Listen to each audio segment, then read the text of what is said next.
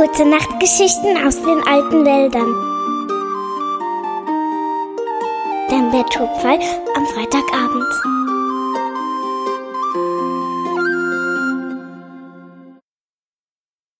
Ein Troll mit Mütze. In den alten Wäldern war es nun wirklich Frühling geworden.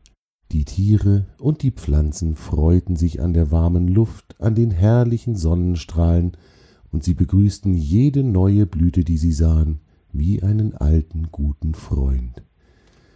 Die Tiere spielten ihre Lieblingsspiele und erfanden neue dazu. Torm, der älteste der Bäume, stand in der Mitte einer großen Lichtung und schaute den Tieren bei ihren lustigen Spielen zu. Er liebte es, ihnen zuzuschauen und freute sich mit ihnen, wenn sie laut lachend über die Lichtung tobten. Immer wieder kam eines von den Tieren zu Torm, ließ sich ins weiche Moos neben seinem Stamm fallen und berichtete atemlos von den Spielen und von den Erlebnissen. Torm hörte den Tieren gerne zu, denn so erfuhr er viele Dinge, die in den anderen Teilen der alten Wälder geschahen. Heute war wieder ein solcher Tag. Es war besonders warm, die Sonne schien heute herrlich freundlich. Die Tiere hatten ein lustiges Fangenspiel erfunden. Bei diesem Spiel ging es nicht nur darum, den anderen einfach zu fangen, nein, man musste zuvor immer einen Purzelbaum schlagen, sonst zählte das Fangen nicht. Das war ein buntes Treiben auf der Lichtung. Überall sah man kleine und größere Tiere durch das weiche Gras kugeln und dabei laut lachen. Tom musste schmunzeln. So viel Bewegungsdrang hatten die Tiere in jedem Frühjahr, wenn der Winter endlich geendet und ein neues Jahr begonnen hatte. Heute waren die Tiere ganz besonders ausgelassen, und das Spiel dauerte sehr, sehr lange. Irgendwann aber waren sie alle ein wenig erschöpft, und so versammelten sich alle Tiere bei dem ältesten der Bäume. Sie machten es sich im weichen Gras bequem und lachten und schwatzten noch eine Weile weiter. Sie erzählten sich von ihren lustigsten Purzelbäumen, lachten laut über die größten Ausrutscher und freuten sich schon auf morgen, wenn sie wieder ein neues herrliches Spiel erfinden würden. Aber auch die Unterhaltungen wurden langsam leiser, das Lachen wurde weniger und die Tiere kamen zur Ruhe.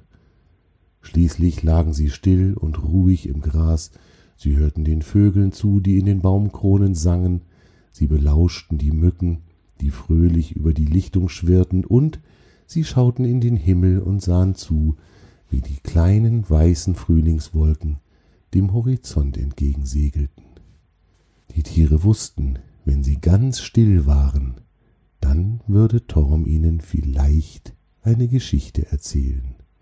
So wurde es immer stiller, und als auch das letzte Gespräch verstummt war und nur noch das Rascheln der Blätter im Wind zu hören war, schaute Torm, der älteste der Bäume, freundlich in die Runde. Dann holte er tief Luft, und dabei ging ein Rauschen durch seine mächtige Krone. Torm begann zu erzählen. Ein neuer Frühling ist ja auch immer eine gute Zeit für neue Geschichten, findet ihr nicht? Die Tiere nickten heftig mit den Köpfen. Nun, sagte Tom, dann will ich doch mal sehen, ob mir noch eine Geschichte einfällt, die ihr noch nicht kennt. Dabei verzog er sein weises, faltiges Gesicht so, als müsse er wirklich angestrengt nachdenken. Fridor, das Eichhörnchen, lachte prustend auf. Ach, Torm, als ob dir keine Geschichten mehr einfallen würden. Du weißt doch so viele, dass es nie ein Ende geben muss. Torm schmunzelte. Na, irgendwann werden wohl auch meine Geschichten alle erzählt sein, aber ich glaube, du hast recht, Fridor. Bis dahin werden wir noch viele, viele Male zusammen den Frühling begrüßen. Und dann begann er mit seiner Erzählung. Hm, ihr mögt doch die Geschichten von dem kleinen Troll Gravier so gerne, nicht wahr? Alle Tiere nickten, und Grina, das Fuchsmädchen, machte einen großen Freudenhüpfer in die Luft. Die Geschichten von Gravier waren ihre liebsten Geschichten, denn er erlebte immer so spannende Abenteuer. Nun, sagte Tom, Gravier und seine Familie lebten ja, wie ihr wisst, vor undenkbar langen Zeiten hier in den alten Wäldern. Ganz in der Nähe des Forellenbachs hatten sie übrigens damals ihr Haus. Dort lebte die Trollfamilie und Gravier, das war der jüngste in der Familie. Gravier war ein ungewöhnlich neugieriger Troll, der immer wieder neue Abenteuer erleben wollte. Eines Morgens, als die Familie gerade beim Frühstück saß, verkündete Gravier zwischen zwei Schlucken Brennnesseltee, dass er mal wieder zu einer Entdeckungswanderung aufbrechen wollte. Wisst ihr, ich hab neulich gesehen, dass an der Quelle des Forellenbachs ein kleiner Pfad weiterführt, den ich noch nie bisher gesehen habe. Ich möchte gerne herausfinden, wo dieser Pfad hinführt. Die Eltern und seine Schwester wunderten sich nicht über diese Idee, denn sie kannten Gravier und seine Neugierde ganz genau. So packte der kleine Troll nach dem Frühstück seinen Lieblingsrucksack mit etwas Proviant, einem kräftigen Seil und allem, was man auf einer Wanderung sonst noch so braucht, und stapfte los in Richtung Forellenbach. Er wanderte gemächlich den Bachlauf entlang auf die Quelle zu. Wenn er an einer schönen Blüte vorbeikam, hielt er an und schnupperte den Duft ein. Er unterhielt sich mit Kaninchen und Rehen, die er auf seinem Weg traf, und sang die alten Lieder, bis er schließlich an der Quelle des Forellenbachs angelangt war.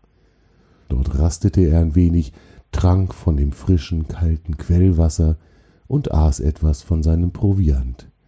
Bald aber zog es ihn weiter, denn er wollte ja etwas erkunden. Er fand den schmalen Pfad sehr schnell wieder, den er entdeckt hatte, und bog dort ein. Der Pfad war links und rechts dicht mit Bäumen und Büschen bewachsen, und mehr als einmal musste sich Gravier bücken, um unter tief hängenden Ästen hindurchzukrabbeln, ohne sich den Kopf zu stoßen. Das Licht war dämmerig, weil die Baumkronen sich über dem Weg von links und rechts trafen und ein dichtes Blätterdach über dem Pfad spannten. Gravier fand das schön, und er freute sich darüber, wie durch einen geheimnisvollen Tunnel zu laufen. Nach einer Weile wurde der Pfad etwas breiter, die Bäume wurden größer und es fiel wieder mehr Licht durch die Blätter. Gravier folgte dem Pfad um eine scharfe Biegung und fand sich plötzlich auf einer kleinen Lichtung, die über und über mit Blumen bewachsen war. Über der Lichtung summten Tausende von Bienen, die ihn aber gar nicht beachteten. Gravier blieb stehen und bewunderte die Schönheit dieses Anblicks. Dann nahm er seinen Rucksack von den Schultern und wollte ihn auf den Waldboden stellen. Als er den Rucksack aber gerade abgesetzt hatte, hörte er eine ganz feine, aber äußerst ärgerliche Stimme aus dem Gras schallen. Na, das kann ja wohl überhaupt nicht wahr sein. Da kommt hier einfach jemand her und zerstört mir mit seinem riesen Dings da mein neuestes Netz. Das ist ja wohl das allerletzte. Kannst du nicht aufpassen, wo du dein Dings da hinstellst? Jetzt muss ich wieder von vorne anfangen. Gravier war erschrocken, als er die Stimme gehört hatte, denn es war klar, dass er gemeint war und das Dings da, das war sein Rucksack. So nahm er ihn vorsichtig wieder auf und schaute angestrengt ins Gras. Dort saß eine wunderschöne große Waldspinne und funkelte ihn aus vier Augen ärgerlich an. Hast du mit mir geschimpft? fragte Gravier kleinlaut. Na, siehst du hier sonst noch jemanden, dem du das Netz kaputt machen könntest? Natürlich war ich das, grummelte ihn die Spinne an. Gravier verzog das Gesicht. Du, das, das tut mir sehr leid, dass ich dein Netz zerstört habe. Ich hab das einfach nicht gesehen. Hm, kann ich dir irgendwie helfen, das wieder heil zu machen? Die Spinne krabbelte nun auf Gravier zu und kletterte behende sein Bein hinauf. Als sie auf Graviers Schulter angekommen war, zischelte sie in sein Ohr Wie willst du mir denn bei einer so feinen Arbeit helfen? Hast du überhaupt Spinnendrüsen? Äh, Spinnen was? fragte Gravier verwirrt. Na, die Drüsen, mit denen wir unsere Spinnenfäden machen, antwortete die Spinne ungeduldig. So was braucht man nun mal, wenn man Netze spinnen will. Nein, sagte Gravier, Spinnendrüsen habe ich nicht, leider. Aber ich möchte dir trotzdem irgendwie helfen, weil es mir so sehr leid tut, dass ich dich geärgert habe. Ich heiße übrigens Gravier, ich bin ein Troll. Und wie heißt du? Die Spinne schien sich langsam etwas zu beruhigen. Ich heiße Sila, erwiderte sie. Dass du mir beim Spinnen nicht helfen kannst, das ist wohl sicher. Aber hm, ich habe eine Idee, wie du mir ein wenig helfen könntest. Gravier fragte, was er denn tun könne, denn er wollte wirklich gerne helfen. Weißt du, ich mag so gerne Geschichten hören, sagte Sila. Könntest du dich hierher setzen und mir eine Geschichte erzählen, während ich mein Netz neu spanne? Dann vergeht die Zeit viel schneller, und das wäre eine echte Hilfe. Gravier freute sich. Er hatte auf seinen Wanderungen so viel erlebt, dass er einige schöne Geschichten kannte. Das will ich gerne tun, Sila, sagte er und setzte sich vorsichtig auf den Waldboden. Sila begann nun emsig damit, zwischen einigen Grashalmen hauchdünne, durchsichtige Fäden zu spannen, die sie an den Halmen festklebte. Währenddessen erzählte Gravier von seinen Abenteuern. Er erzählte von Vasi, der Schlange, er berichtete davon, wie er der kleinen Biene Nika dabei geholfen hatte, Nektar zu sammeln, als die sich den Flügel verstaucht hatte, und noch viele andere Geschichten. Silas Netz wuchs sehr schnell und irgendwann war es fertig. Die Spinne sprang auf den Waldboden und betrachtete ihr Werk zufrieden. Nun ist's wieder heil, sagte sie und wandte sich Gravier zu. Hm, deine Geschichten sind aber sehr, sehr spannend. Hm, hast du noch mehr davon? Gravier überlegte und nickte dann. Ja, ich hab noch einige Geschichten. Magst du noch welche hören? Sila nickte heftig mit dem Kopf und sagte, wenn du mir noch ein paar Geschichten erzählst, dann habe ich auch eine Überraschung für dich. Na, das konnte sich Gravier nun doch nicht entgehen lassen, also fuhr er fort, von seinen spannendsten Abenteuern zu berichten, und Sila wuselte unterdessen auf dem Boden herum und sponn und webte irgendetwas, das Gravier aber nicht erkennen konnte. Das Ding wurde größer und größer, und noch immer hatte Gravier keine Idee, was es wohl sein könnte. Gerade erzählte er die Geschichte, wie er auf den höchsten Gipfel der großen Berge gestiegen war, um mit der Sonne zu sprechen, als Sila kräftig seufzte und So, fertig, sagte. Gravier unterbrach seine Geschichte und fragte neugierig, was das denn für ein Ding sei. Sila antwortete geheimnisvoll Weißt du, Spinnenfäden sind nicht nur unglaublich stabil, sie halten auch warm, wenn man sie ganz dicht webt.